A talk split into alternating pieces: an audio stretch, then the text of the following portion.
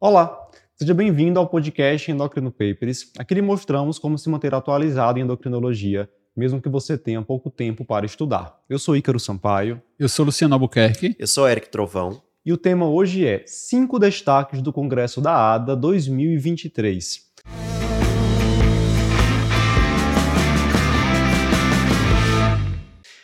Meus amigos, tivemos agora em junho, entre os dias 23 e 26, o congresso da American Diabetes Association, que é o maior congresso mundial em diabetes. Luciano estava Está lá, lá fazendo forte. a cobertura para a gente diretamente do evento. Isso. E nós vamos trazer aqui os cinco maiores destaques desse congresso.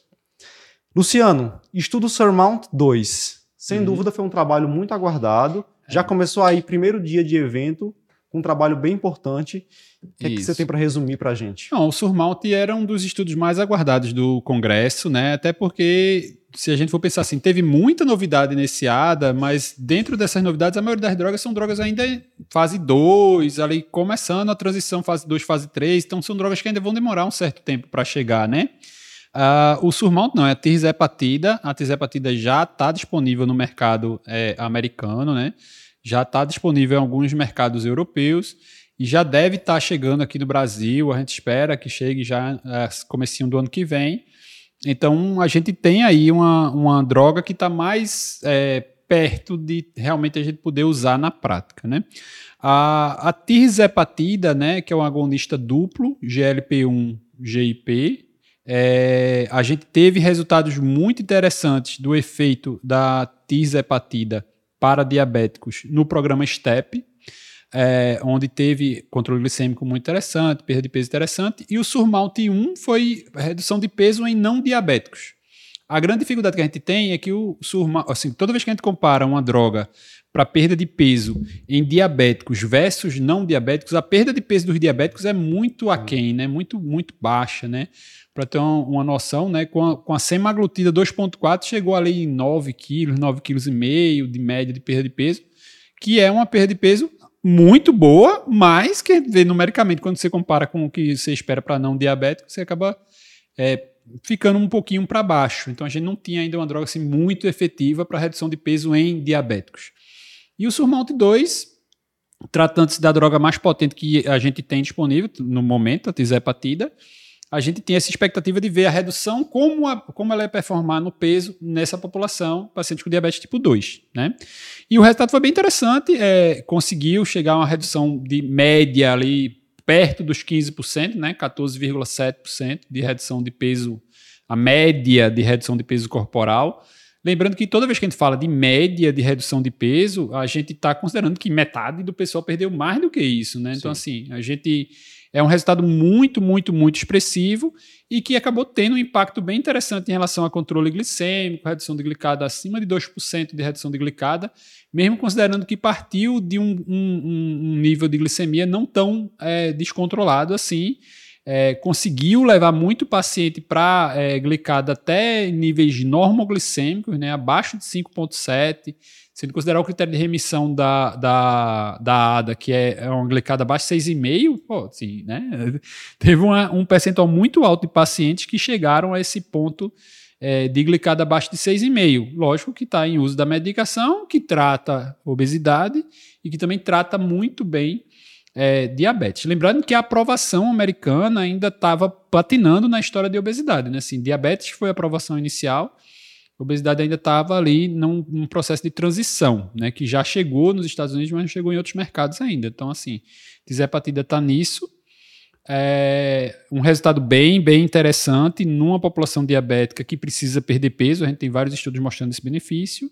É, mas que a gente ainda também não tem estudo de desfecho cardiovascular, é um ponto que tem que ser ressaltado, né, já que diabetes tem essa, esse foco cardiovascular que foi deixado um pouco de lado aqui no ADA, a gente vai falar muito de peso, mas que ainda não tem um estudo de redução de desfecho, que ainda bota ela ali um pouquinho atrás de outros cenários. Então, se o paciente tem, no guideline, pensando na prática, se o paciente tem doença cardiovascular, ele vai continuar direcionado para liraglutida, para semaglutida, para ISGLT2, mas se o paciente tem obesidade como um principal ponto, ponto ali para modificar a doença no diabetes, aí a tisepatida vem muito, muito forte aí no, no cenário. Bom, Luciano, esse, esse A desse ano parece que foi muito mais voltado para obesidade, né? Foi é, quase um congresso de obesidade. Congresso mundial é, de obesidade. É. é. o que a gente estava conversando, né? Assim, a, a, gente passou muito tempo vendo é, desfecho cardiovascular, isso. desfecho cardiovascular, desfecho cardiovascular.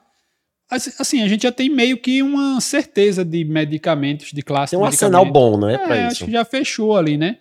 E a, a, o desenvolvimento de novas drogas, né, esse, esse pipeline novo aí, parece ser bem é, relacionado ao maior impacto em relação a controle de peso. Então, assim, como a gente sabe que 90, 80, 90% dos pacientes diabéticos vai ter esse excesso de peso, né, porque a população americana já está chegando perto de 50% de, de obesidade, né, 40, acima de 40% de, paciente, de, de população tem obesidade. Então, assim, é, realmente precisa ter esse, esse, esse é, A gente precisa né? dessas drogas precisa, efetivas para perder peso. Precisa, com uhum. certeza. Boa. Então, falando de obesidade, nós tivemos ainda no primeiro dia de evento a publicação de um trabalho sobre uma medicação nova, e aqui Isso. a gente está falando de um futuro um pouco mais distante, que é a tizepatida, que é o orforglipron. É um análogo de GLP-1 de uso oral. E, e aí... quero treinou tanto para falar isso, é. gente. Orforglipron. Espero que o nome comercial, quando sair, seja, seja mais melhor. fácil, né? Mas o orforglipron, organista de receptor de GLP-1 de uso oral, assim como a semaglutida oral, e que ele tem como vantagem o fato de ser um agonista parcial. Uhum. Então, nós temos agonistas totais e agonistas parciais. Quando o receptor do GLP-1 é ativado, há duas vias que serão ativadas a via do AMP cíclico, que é aquela via de interesse clínico, e a via da beta-arrestina, uhum. que acaba levando a uma dessensibilização desse receptor. Então, um agonista parcial, como o orforglipron, consegue ativar mais a via do AMP cíclico e menos a via da beta-arrestina, o que é bom. E aí, o que é que foi esse trabalho, esse estudo fase 2? Pacientes com obesidade ou sobrepeso, e se sobrepeso que tivessem pelo menos uma comorbidade associada, não podiam ter diagnóstico de diabetes. Então era critério ter hemoglobina uhum. glicada abaixo de 6,5 e eles foram randomizados aí para o uso da medicação na dose de 12, 24, 36, 45 miligramas ou placebo e foi avaliada a perda de peso desses pacientes. A gente teve com o orforglipron na dose máxima uma perda de até 14,7% uhum. e 75% dos pacientes perderam mais que 10% do peso. Então, um resultado muito interessante e quando a gente vai avaliar efeito adverso, é aquilo que a gente já observa com outros análogos do GLP-1. E com outra vantagem, não há aquela necessidade de utilizar em jejum, uhum. esperar meia hora para é, comer sim. como a semaglutida é oral. vantagem. Uhum. Então, assim, ainda é um estudo fase 2, né? A gente tem vai ainda um caminho a ser percorrido, mas sem dúvida um resultado bem interessante. Interessante porque vai, assim, acaba sendo mais uma droga oral para tratamento de, de obesidade, né? Então, enquanto a gente ainda não tem é, o GLP-1 oral que a gente tem disponível, a semaglutida, ela tem aprovação para tratamento de diabetes, ela não tem aprovação para tratamento de obesidade, mas a gente vai falar já já de alguns resultados uhum, aí, né? Uhum. Mas, assim, a semaglutida oral, ela ainda está no caminho do tratamento é, para diabetes, né? E o orforglipron, ele já, inclusive, lançou o estudo de cara já é, direcionado para a história de, de tratamento de obesidade, né? Não foi nem para... E a gente está precisando também de medicações para perda de peso que sejam orais, né? Porque nem todo claro. mundo tolera injetável. É. é. A gente se anima muito com novas drogas ou drogas mais antigas que tenham evidência para a perda de peso, mas se a gente perguntar a um paciente com diabetes que usa insulina, para ele qual foi a maior novidade do congresso, eu acho que uhum. foi essa que o Eric vai comentar agora. Com certeza. Que é a insulina icodec, né, Eric? Isso. É que a gente teve interessante. Para não dizer que a gente está só falando de obesidade, né? né? Então, assim, acho que uma das grandes, um dos grandes limitadores de prescrição de insulina é a questão da aplicação, né? Aí tem a aplicação diária, às vezes mais de uma vez ao dia. Enfim, a Icodec ela vem para melhorar isso. É uma insulina de aplicação semanal. Olha só, você aplicar, claro, uma insulina basal, ela não vai substituir a insulina rápida, né, mas ela vai, vai aí poder substituir a insulina basal. Só, só que a gente não tinha ainda dados de comparação com as outras insulinas basais, a glagina, a, a degludeca, e aí teve a publicação desses resultados, certo? O ARDS 1 e o 2, o 1 e o 3, que diga. O 1, ele comparou a ICODEC com a glagina, um 100, e aí viu no final que o controle glicêmico foi melhor com a insulina de aplicação semanal. Não foi assim uma diferença gritante da glicada, não. Foi uma diferença pequena, mas mesmo assim foi estatisticamente significativa. Né? Mas eu ainda acho que a maior vantagem ela ser Exato. semanal. É. Né? Porque a diferença de controle glicêmico realmente não é essas coisas todas. Já a- a- o, o, o 3, né, o estudo comparou com a degludeca e aí viu também que no final o controle glicêmico foi melhor, mas de novo a diferença não foi essas coisas todas, embora estatisticamente significativa, né? E com a vantagem da aplicação sema- É isso. semanal. Se É ela um- for não inferior, tá ótimo. Exatamente. Se ela for não inferior, né, é o que a gente quer para poder ter essa comodidade posológica para o paciente. E assim, sem aumento de taxa de hipoglicemia. Vale Uhum. lembrar que você não vai fazer doses maiores, assim, porque ela, é, ela vai ser concentrada, insulina concentrada. Então, você não vai fazer um volume maior de- semanal para poder ter aquela mesma quantidade agindo. É, tá, para quem está acompanhando, a, a insulina que a gente tem, a maioria do mercado, é 100 unidades por ml, né? Então, se você estivesse fazendo 10 é, unidades, você vai fazer 0,1 ml.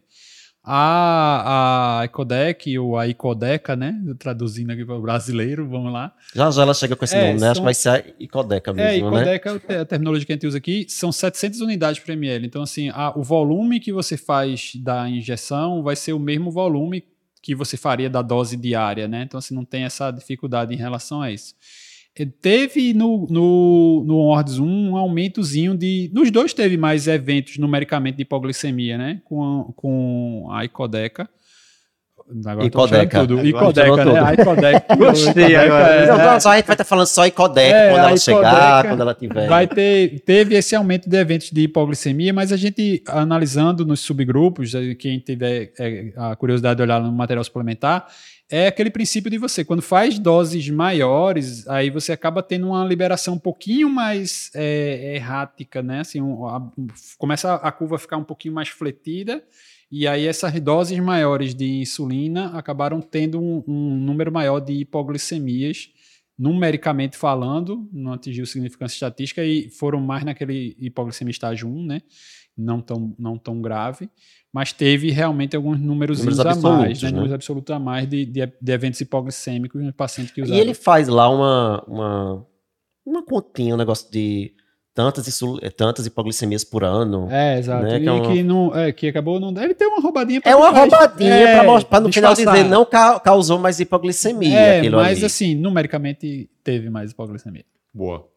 No terceiro dia do ADA, foram publicados dois trabalhos, uma dupla ali, muito aguardados, sobre semaglutida oral, mais dados sobre semaglutida oral, que foram os estudos Oasis e Pioneer Plus. O Pioneer Plus, começando por ele, avaliou uma dose mais alta da semaglutida oral em pacientes com diabetes. Uhum. A gente tem hoje as doses de 7 e 14 miligramas aprovadas para Isso. tratamento do diabetes mellitus. E nesse trabalho foi testada a eficácia e a segurança das doses de 25 e 50 miligramas, bem maiores. Uhum. Eram pacientes com diabetes tipo 2 que estavam mal compensados. A média de glicada foi em torno de 9%. Eles tinham aí quase 10 anos de diabetes, então um perfil muito semelhante ao que a gente atende no dia a dia. Uhum. E o que foi observado foi, em relação à hemoglobina glicada, houve superioridade das duas doses, de 25 e 50 miligramas, em relação à dose de 14 miligramas de semaglutida, que foi a comparação realizada. A dose de 50 miligramas chegou a reduzir glicada, uma redução absoluta de 2% versus 1,5% na SEMA 14 miligramas. E a redução de peso, com dose de 25 e 50 miligramas, também foram superiores à SEMA 14 miligramas. Então ela promove mais perda de peso em dose mais alta e melhor controle de diabetes. Se a gente pensar em uma medicação que reduz 2% de glicada de forma Isso. absoluta, é excelente, é. né? É. Bom. Aí vamos lá, certo, mas e efeito adverso, né? Então aumentou muito também. Não, assim, houve mesma sim um pouco frequência. mais de efeito adverso, mas aquilo que a gente já conhece, náusea, constipação, diarreia, e a mesma coisa, né? No início, é, quando titula a dose, o paciente sente um pouquinho mais, depois a incidência dá uma reduzida. Não foi exatamente assim proporcional, ah, porque eu tô usando Perfeito. 25, tô usando 50, tô dobrando dose, vai dobrar sintoma. Não foi assim. pouquinho, um pouquinho maior só. Então, assim, mostrando que a dose maior de sema oral promete aí para tratar pacientes com diabetes tipo 2, novamente nessa ideia também de promover mais perda de peso. Perfeito. Eric, mas isso é no paciente com diabetes, Isso. certo? E o que é que você tem pra gente de pacientes que usaram semaglutida oral sem diabetes mellitus? Isso acho que é uma pergunta que todo mundo vai fazer. Ah, beleza, perdeu peso paciente com diabetes. E Luciano estava dizendo aqui agora que no paciente com diabetes, geralmente a perda de peso ela é menor do que no paciente sem diabetes. Sim. Será que a SEMA no paciente sem diabetes vai ser eficaz? E aí teve esse estudo também, foi o OASIS, né? Foi publicado também lá, apresentado no ADA, né? E que avaliou o uso da semaglutida oral para o tratamento do paciente com sobrepeso ou obesidade, mas sem diabetes. Então, ter diabetes era critério de exclusão. Tá? E aí o, o, teve o, o, desfecho primário, né, que foi a, a, a perda de peso, e quanto, quantos por cento desses pacientes perderam mais de 5% de peso, que é aquele, aquele desfecho básico para uma, uma, uma, medicação anti-obesidade ser efetiva. E aí foi, viu-se uma perda de peso em torno de 15,1%, um resultado muito bom, né? Lembrando aí que foi com a SEMA também titulada até a dose de 50 miligramas, né? Então ele começou lá com a dose de 3, aumentou para 7, 14, 25, 50, e ao chegar a essa dose de 50, teve essa perda de em torno de 15,1%, né? É a média de perda de peso.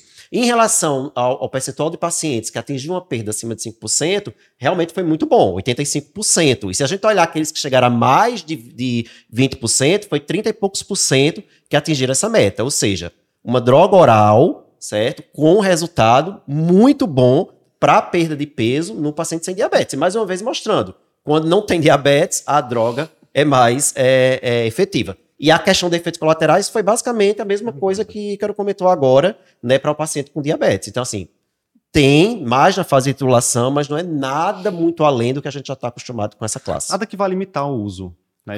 É, isso, é, exatamente. É interessante, assim, para gente que está acostumado, né? É, o resultado do, do ASIS é equiparável, bem equiparável, quase o mesmo número é, do resultado que a gente tem com a semaglutida 2.4, né? Então, assim, é como se você estivesse fazendo aí essa equivalência dessa semaglutida oral nessa dose de 50 com a dose injetável de 2,4. Claro que, assim, não tem um estudo comparando as duas, é, mas se a gente comparar é o estudo população... isolado das duas foi uma perda semelhante. É, sim. não foi uma população diferente.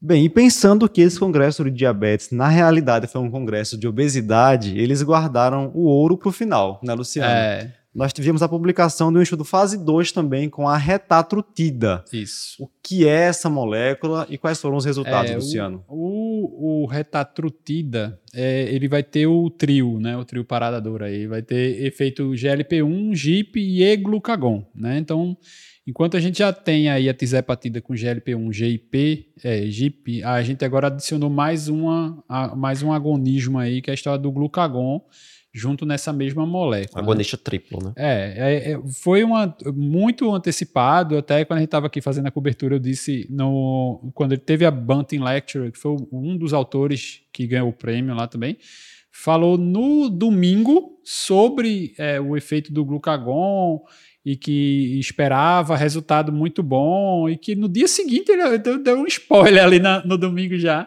de que vinha resultado bem significativo. A gente já tinha um estudo na, na fase 1, já tinha dado um resultado muito bom, mas foi um estudo bem curtinho, ali 12 semanas só de acompanhamento, e já tinha tido uma resposta muito interessante. E aí veio é, o estudo com a retatrutida em pacientes com obesidade, né? ele aproveitou fez um bolão, né? Ele fez o paciente com obesidade, desse subgrupo de obesidade, desse obesidade, ele tirou um subgrupo com doença hepática gordurosa e fez uma avaliação de doença hepática gordurosa e teve um outro estudo com só com paciente diabético, né? É, mas o impacto, sim, o, motivo das palmas do congresso foi o, o, a, a, o efeito de obesidade, quando ele falou, né? Ele tinha um desfecho primário com 24 semanas e nesse de 24 semanas ele já tinha atingido uma perda de peso acima de 15% com as doses mais elevadas. De novo, é um estudo que tem várias é, situações ali diferentes, porque ele tem várias formas de titular a dose, como era fase 2, ele fez umas titulações diferentes. Tinha um grupo que até só ficou em 1 miligrama, um grupo de 4, 8 e 12, né? E aí tinha vias de titulação e velocidades de titulação de dose diferentes mas que, resumindo a história, chegou ali a incríveis redução próximo de 25% de média de peso, né? 24, é alguma coisa, né? É. é, e ainda fez, ele ainda mostrou umas análises lá, de novo, de subgrupos específicos. É um estudo que é um pouco diferente, é, a população masculino e feminino ficou meio a meio quase ali, né? Que é um pouco diferente dos outros estudos que pegaria uma população, um número maior de homens quando ele vai fazer cardiovascular, né? É, então, ele viu que as mulheres perderam mais peso numericamente do que os homens, e que quanto maior o peso, maior a perda.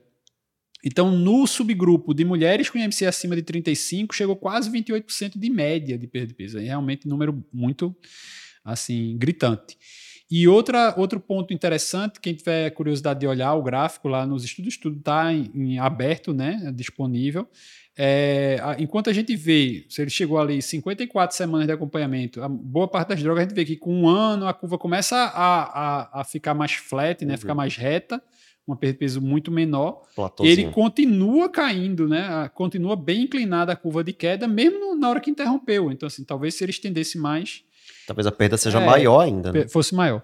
E a gente, teoricamente, na prática, se um dia a medicação chegar, porque Vai lembrando ter... que é fase 2, Isso. certo? A gente pode conseguir perdas maiores é, até. Pode ser que nem chegue, né? Pode ser que nem chegue. Pode ser que de fase 3. Dê algum problema. Dê algum erro aí. É, o que é que chama atenção em relação a, aos mecanismos, né? Já que a gente tem que olhar, olhar, olhar sempre desconfiado, como diz a história, né? Esse é o, o pesquisador tem que tá, ter essa, essa vibe. O glucagon ele teria um efeito é, termogênico, vamos dizer assim, de aceleração aí no, nessa história do metabolismo basal, mobilização de gordura, tal. Isso aí levaria a uma perda de peso. É, foi feito alguns estudos até com expressão de, de gordura marrom, mas que não mostrou tanto esse tipo de atividade, mas teria essa, essa, esse efeito termogênico. E um dos achados lá, que no começo do estudo aumentava um pouquinho a pressão arterial, e no, ao longo do estudo aumenta muito a frequência cardíaca, muito aumenta a frequência cardíaca, quase 10 batimentos por minuto em alguns momentos. Então, assim, se a gente tinha GLP-1 já tinha um certo aumento, a gente já pensa ali que GLP-1 sobe 4, 3 a entre 3 e 5 BPM né, ao longo do, do, do, do uso. A gente está falando aqui de subir 8 BPM. Então, a gente não sabe qual vai ser o impacto disso num paciente que já tem alguma condição é, de insuficiência cardíaca e tal. Então, talvez até por isso que o foco talvez dirija um pouquinho mais para a obesidade sem é, doenças cardiovasculares subjacentes.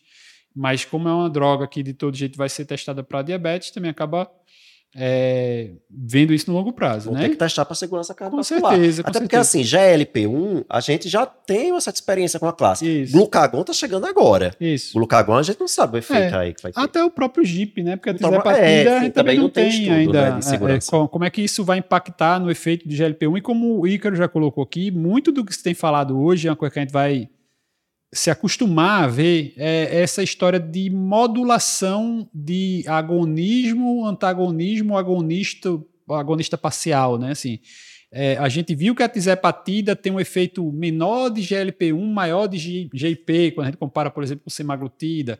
Esse aí a gente vai ver quanto é de efeito GLP-1, quanto é de GIP, quanto é de glucagon, vai parecer aqueles RPG, de sair botando pontinho em cada característica, né? Então, assim, e ele falou muito isso de, de que no laboratório eles fazem modulação de cada uma para achar a combinação de potência em cada um deles para fazer o, o efeito e, final, né? E isso me lembrou né, a, a, palestra de um dos autores do trabalho da retatrutida, que foi no dia anterior da apresentação do estudo, no final ele termina falando do, que no futuro talvez a gente esteja usando esses agonistas duplos, triplos, como medicina de precisão mesmo. Isso. Para cada paciente, para cada perfil de paciente, eu vou ter uma, um, uma um, um equilíbrio, uma combinação isso. de agonismo, antagonismo aí em de, vários receptores isso, diferentes. Isso, exato. Perfeito. Então talvez seja o futuro, né? Cada paciente com seu agonismo. É, vamos lá, a ciência está aí. Maravilha. Meus amigos, vocês certamente concordam que o Congresso da ADA e o ENDO estão entre os eventos mais importantes da endocrinologia, né? A Sim, nível mundial. Nós fizemos a cobertura esse ano do Endo, a doutora Patrícia Gadeira estava lá. Fizemos a cobertura agora do ADA também. E no nosso evento presencial, no mês de julho, o Endocrino Papers Experience, a gente vai trazer os highlights desses dois eventos, fazendo o mais importante, que é discutir como é que isso vai mudar a nossa prática no momento ou no futuro próximo. É, esse evento ele é híbrido, a gente tem inscrições presenciais e também inscrições online. Só ir lá e clicar na nossa bio do Instagram. A gente aguarda você no Endocrino Papers Experience. Até mais. Até lá. Tchau.